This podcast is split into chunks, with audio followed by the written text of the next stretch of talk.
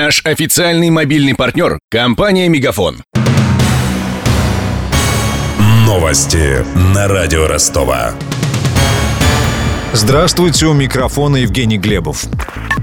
Российская экономика почти восстановилась после кризиса. Об этом заявил Владимир Путин во время своего ежегодного послания Федеральному собранию. Он поручил правительству разработать план развития отечественной экономики до 2025 года. Два года назад мы столкнулись с серьезными экономическими вызовами.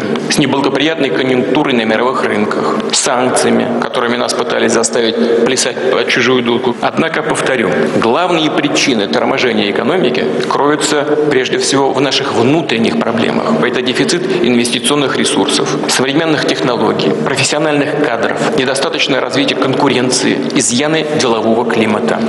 Владимир Путин призвал отказаться от преследования самозанятых граждан за незаконную предпринимательскую деятельность. Для этого предложил уточнить их юридический статус. Уже дал прямое поручение исключить трактовку работы самозанятых граждан как незаконную предпринимательскую деятельность. Не нужно цепляться к ним по надуманным поводам. А чтобы таких поводов вообще не было, прошу в течение следующего года четко определить правовой статус самозанятых граждан, дать им возможность нормально, спокойно работать.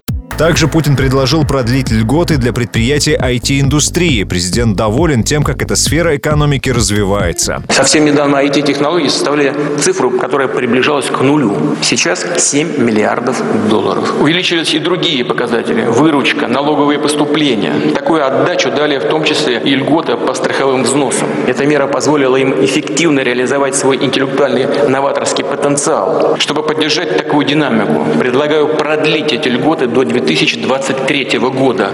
Среди других озвученных Путиным предложений подготовить поправки в налоговый кодекс, чтобы через два года ввести их в действие. Сегодняшнее послание стало 13-м для действующего президента. Перед федеральным собранием Владимир Путин выступал чуть дольше часа.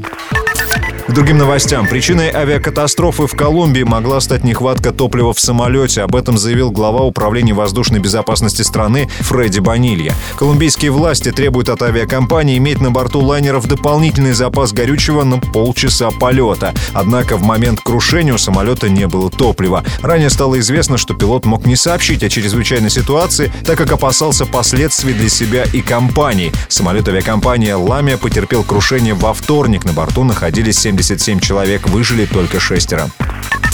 Лоукостер «Победа» начнет полеты в Гоа в 2016 или 2017 году. Об этом журналистам заявил гендиректор авиаперевозчика Андрей Калмыка. По его словам, компания отправила соответствующий запрос авиационным властям России и Индии. Скорее всего, авиакомпания будет осуществлять один рейс в неделю из Москвы в Гоа. Метеорологи прогнозируют сильный снегопад в горах под Сочи. Об этом сообщает местная мэрия. В регионе объявлено штормовое предупреждение. Оно сохранится до конца дня. В связи с этим руководителям курортов рекомендовано усилить меры безопасности. Жителям и гостям Сочи также советуют воздержаться от походов в горы. Про деньги.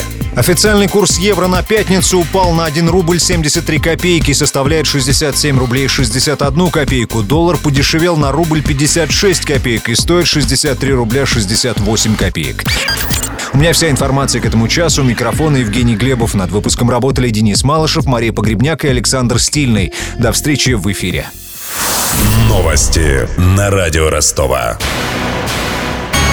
Наш официальный мобильный партнер – компания «Мегафон».